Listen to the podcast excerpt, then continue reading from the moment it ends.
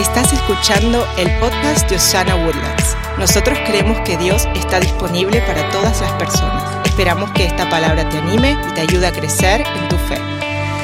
¿Cuántos quieren algo bueno de parte de Dios el día de hoy? Yo no sé usted, pero yo necesitaba este mensaje en mi vida. Y hoy quiero hablarle de algo que quizás usted ya ha escuchado, pero es como esas frases que nuestras mamás nos dicen siempre.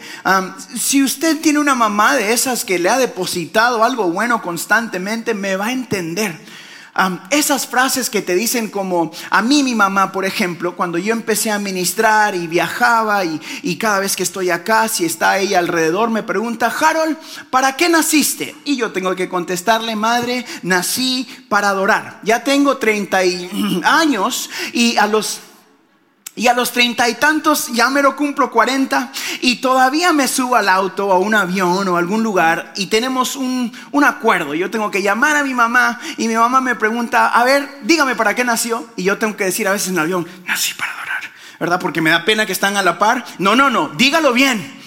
Nací para adorar. No, no, no, dígalo bien. Que nací para adorar. Y la gente me mira como que estoy loco, ¿verdad? Y entonces es una de esas frases que desde que yo soy chiquito la, la, he estado repitiendo y se hizo rema en mi vida. Se hizo una verdad en mi vida. Entendí mi propósito en la vida desde muy pequeño.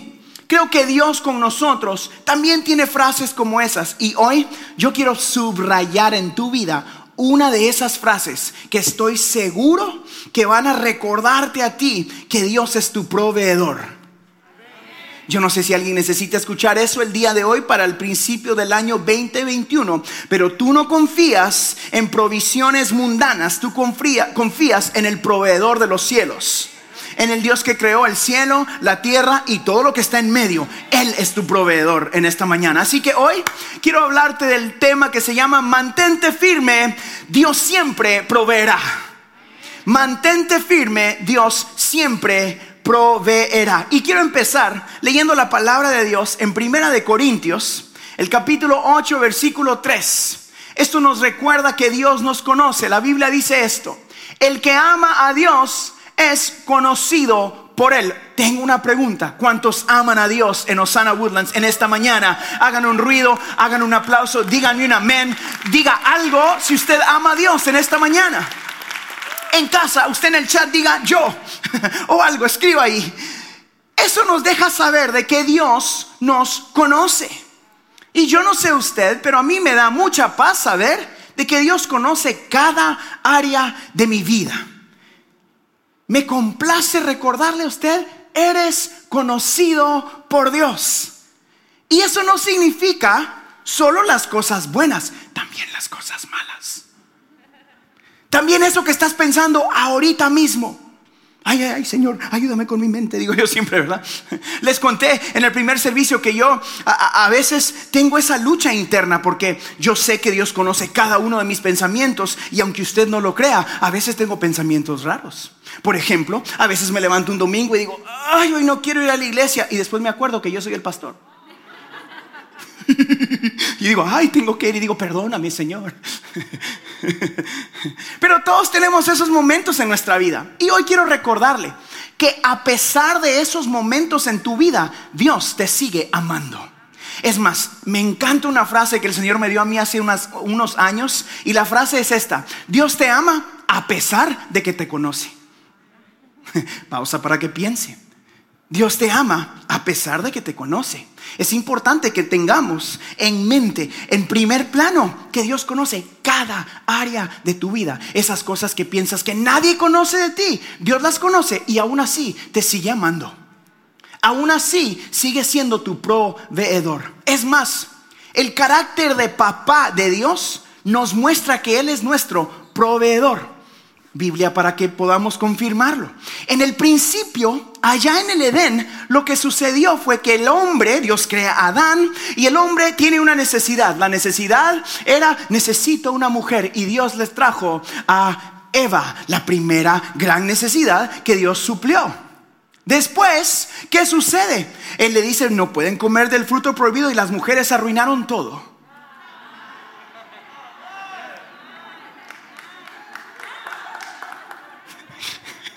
Ya me metí en problemas. Estoy jugando, Ellas arreglaron todo en realidad. Ahora les explico cómo. Mujeres, gracias.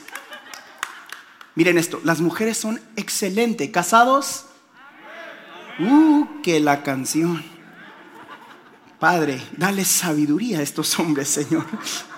Las mujeres nos arreglaron la vida, varones.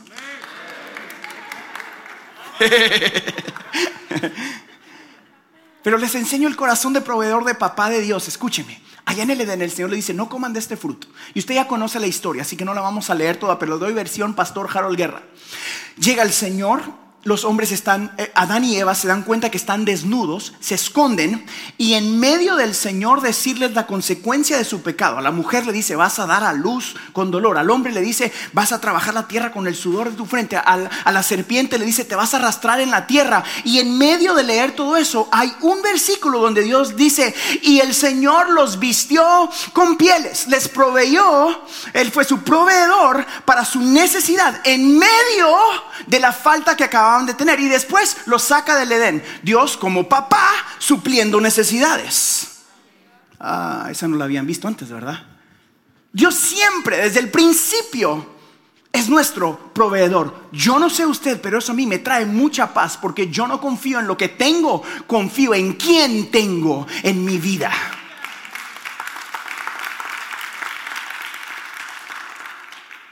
Nunca hay falta de provisión en Dios. Alguien diga amén.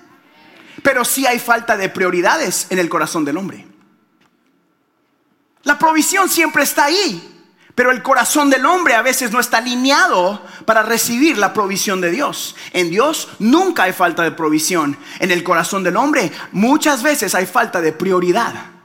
Y le enseño por qué la Biblia nos dice necesitamos tener nuestras prioridades en el lugar correcto. En Mateo, en el capítulo 6, la Biblia dice esto, usted lo ha escuchado muchas veces. Busquen el reino de Dios por encima de todo lo demás y lleven una vida justa y Él les dará todo lo que necesitan. Aquí está la clave para tener todo lo que necesitan. Si solo esto aprende el día de hoy en la iglesia, lo logró. ¿Quieres tener todo lo que necesitas? Busca a Dios, vive una vida justa y nada te faltará.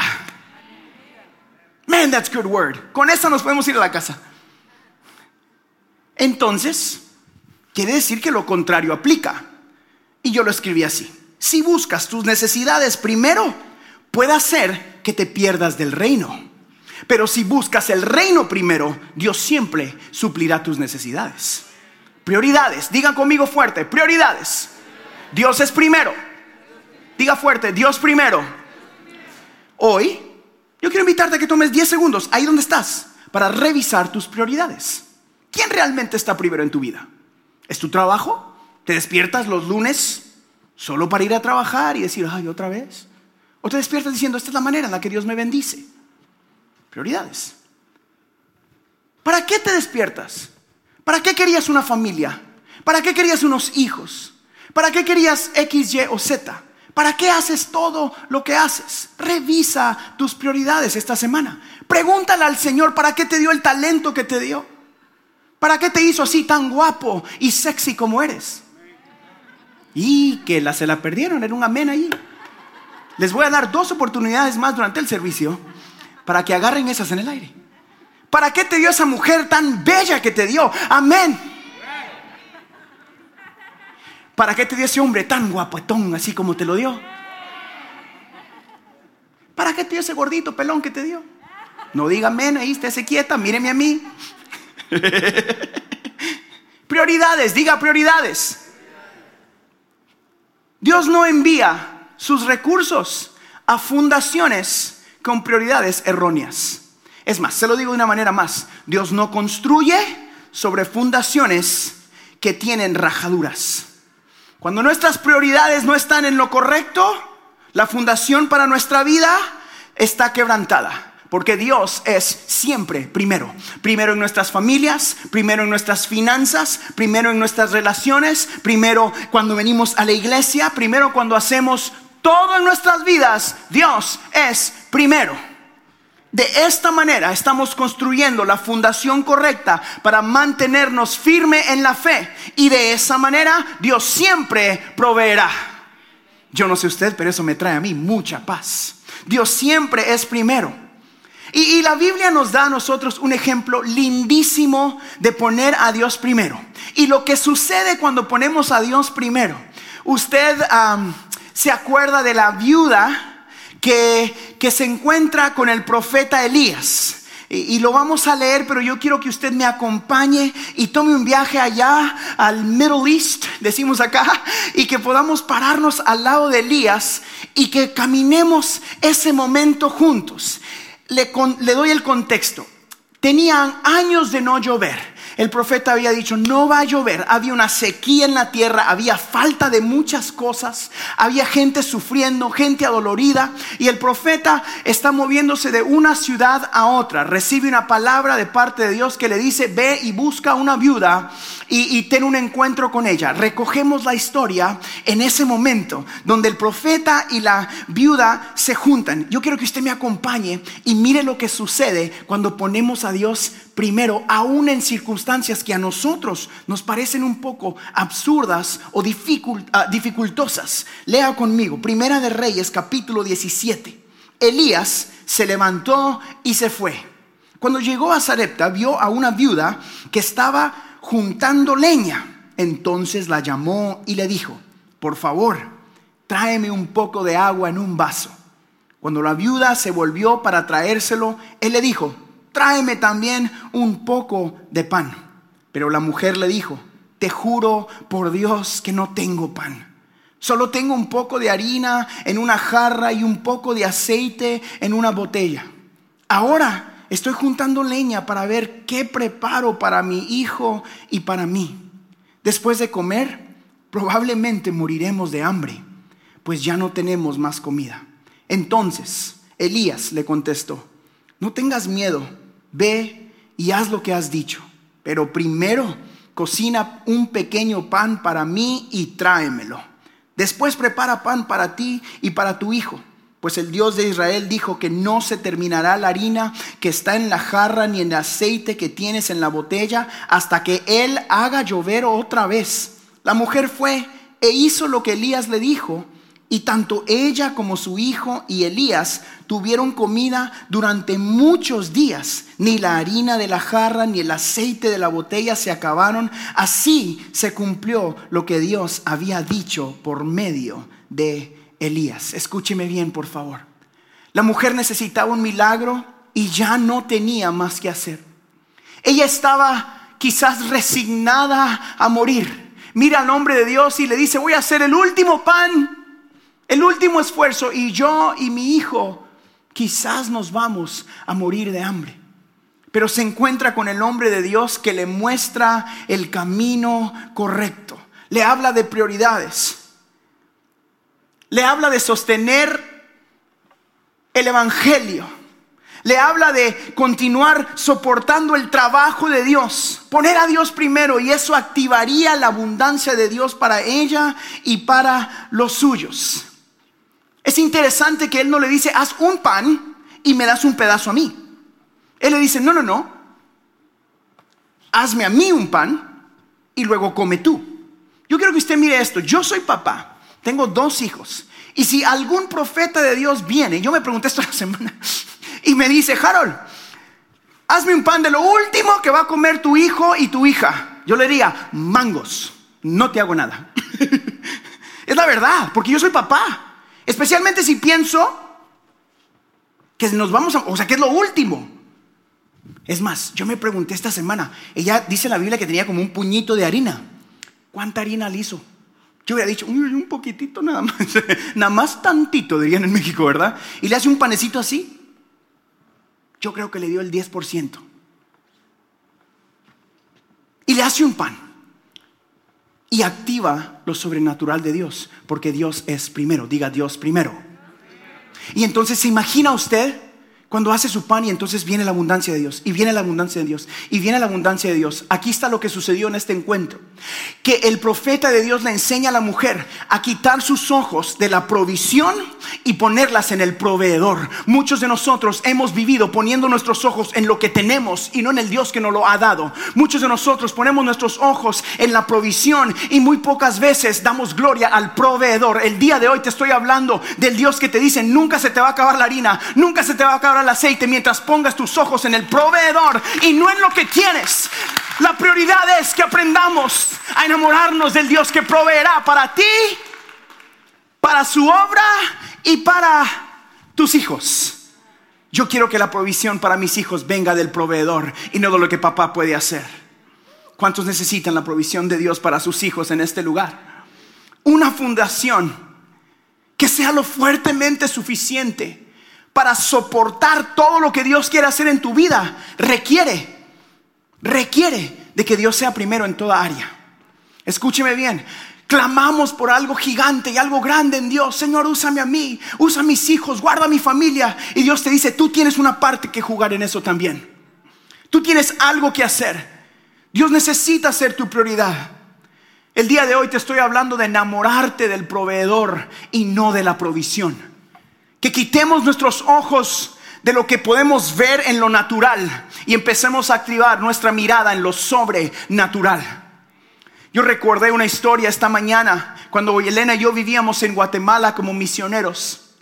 Recordé que fuimos a dar comida a mucha gente llevamos un camión de gente, de comida atrás. Íbamos a una comunidad que no tenía agua, no tenía comida. Y a la orilla de la calle, un niño estaba sentado mientras nosotros dábamos eh, eh, bolsas de comida. Tenía de todos los víveres, ¿no? Pan, frijoles, latas. Y estamos dándole. La gente hacía una gran fila. Y Elena y yo dábamos y dábamos y dábamos. Y yo me cansé y me fui a sentar a un lado mientras continuaban dando comida por aquel lado. Y de repente vino un niño chiquitito en calzoncillos, sin zapatos y sin camisa y se sentó a la par con un plato de frijoles y dos tortillas y me dijo, Harold, una es para ti y una es para mí, éntrale. Y yo nunca se me olvidó eso porque dije, aquí llegué yo a tratar de ser el que salvaba y este niño me dio el mejor ejemplo de no ser yo alguien que pensaba que todo era para mí y de lo poco que tenía me ofreció. Yo recuerdo correr y le dije, toma hijo, toma hijo, y traté de darle más de lo que era normal para él, ¿no? Una bolsa por familia. Y él me dijo, no, no, no, hay muchas familias necesitadas, en casa necesitamos una. No sé si me escucha. Cuando piensas que la provisión de Dios es solo para ti, la fundación no es fuertemente suficiente para sostener lo que Dios quiere construir. Es necesario que levantemos nuestros ojos y miremos a nuestros hermanos, a nuestros amigos, a nuestra familia, a nuestros hijos y dejemos de vivir para sentirnos bien y, empecemos a vivir para hacer el bien. Dios no te trajo a la tierra para que te sientas bien. Dios te trajo para que hagas el bien. Y nosotros en Osana Woodland somos gente que hace el bien en el nombre de Jesús. Dios siempre proveerá a los que hacen el bien. ¿Cuántos quieren hacer el bien en esta tarde? Woodlands escuchará que hay una iglesia que hace el bien en el nombre de Jesús. Yo quiero recordarte que la provisión, lo físico, siempre tiene una fecha de vencimiento. La provisión siempre tiene un límite. No me importa cuánto dinero o recurso o tiempo o talento piensas que tienes, siempre tiene un límite. Siempre hay un tiempo de vencimiento, porque te vas a poner viejo, aunque usted no lo crea. Algunos de ustedes ya están viejos, aunque usted no lo crea. Reprendo, Padre. Ayer me dijeron a mí, fui a predicar una iglesia aquí a la vuelta y alguien me dijo, ay, ¿cuántos años tienes? Yo andaba acá con mis Yeezys y mi pantaloncito apretadito y mi jeans y le digo, la ropa engaña. ¿Y cuántos años tienes? Le dije 30 y, y me dice, ay, te ves bien para treinta y tantos. Y yo le digo, cállate, nada más te ves bien, bien y con eso me alcanza. O sea, no le sigas, te ves bien, punto. Pero quiero recordarte, a pesar de tu talento, tiene límite. A pesar de tu cantidad de finanzas, eso también tiene límite. Todo eso tiene fecha de vencimiento, pero el Dios en el que yo creo no tiene límite. Mi Dios es eterno. Mi Dios no terminará conmigo hasta que me lleve a su gloria. Mi Dios no terminará con tu familia hasta que te lleve a su gloria. Y cuando tú ya no estés, Él seguirá porque Él es el mismo de ayer, de hoy y de siempre. Mi Dios proveerá porque ha provisto por los siglos de los siglos. Y yo pongo mi confianza en el proveedor y no en el talento o lo que pueda yo creer que tengo. Tu Dios es eterno, Él es infinito, tu Dios es fiel y es justo. Una ofrenda, una ofrenda con lo último que tenía, fue lo que causó que esta viuda activara lo sobrenatural en su vida. Le estoy contando que cuando damos de nosotros, cuando damos de lo que Dios nos ha dado, tú dices, Javier, yo no tengo finanzas, pero tienes talento. Es más, si quieres tener finanzas, tienes que dar. Y acá yo soy muy claro con eso. Tienes que sembrar para cosechar. ¿Quieres más tiempo en tu vida? Dale tu tiempo a alguien más. ¿Quieres más talento? Siembra talento en alguien. ¿Quieres más finanzas? Empieza a ver a quién bendices, a un pobre, a un necesitado, a la viuda, a la iglesia. Cómprale un café a tu pastor en el nombre de Jesús. ¿Se dan cuenta que cada semana lo tiro ahí, verdad? Háblales, Padre. No, no, pero sí. Pero haga algo para alguien más. Porque Dios continúa llamando a su pueblo a ser fiel.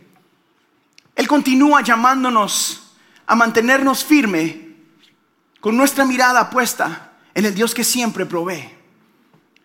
Es tiempo de que la iglesia deje de existir para sí misma.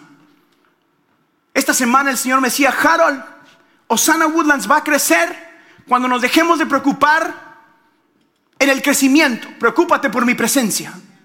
Corran detrás de mi presencia. Corran detrás de ayudar al necesitado. Corran detrás de darle comida a la gente que necesita. Corre detrás de orar por el enfermo. Harold, corran detrás de hacer lo que Jesús estuviera haciendo un domingo en la mañana. Hello. Prioridades. Ayúdame, diga prioridades. Corre en tu trabajo a hacer lo que Jesús haría con la gente que trabaja contigo. Bendiga a alguien, por favor. Dele un buenos días a esa persona que no le cae bien. Perdone a ese que necesita perdón. Ya no critique a ese que tiene el pelo largo y el arete chileno. Hey. Por favor, perdemos la vida en cosas tan tontas. Cuando Dios dice, enamórate de mi presencia, quiero bendecirte, pero tu fundación no está lo fuertemente suficiente.